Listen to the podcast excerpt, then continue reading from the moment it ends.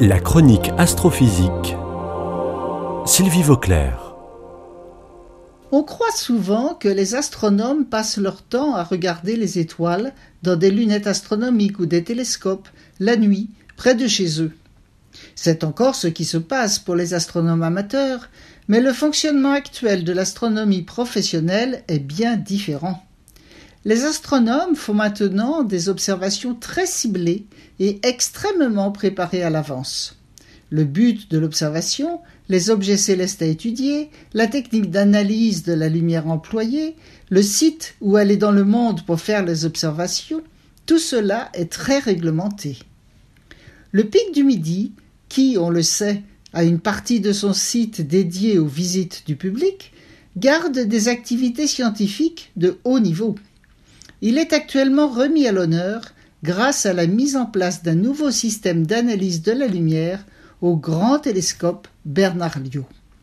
En fait, avec son miroir de 2 mètres de diamètre, ce télescope est le plus grand sur le territoire national, mais il paraît bien petit par rapport aux immenses télescopes du Chili, qui ont des miroirs de l'ordre de 8 ou 10 mètres, et bientôt d'autres télescopes en construction qui n'auront pas moins de 30 à 40 mètres de diamètre.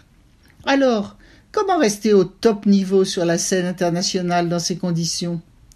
Eh bien, en construisant des instruments très performants pour l'analyse de la lumière à la sortie du télescope.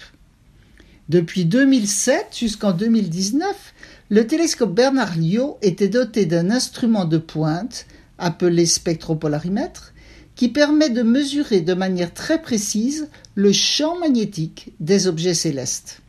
Cet instrument particulier, auquel on a donné à l'époque le nom de Narval, a permis de nombreuses découvertes. Mais il était temps de le remplacer par un autre instrument beaucoup plus performant. Bienvenue à Néo-Narval.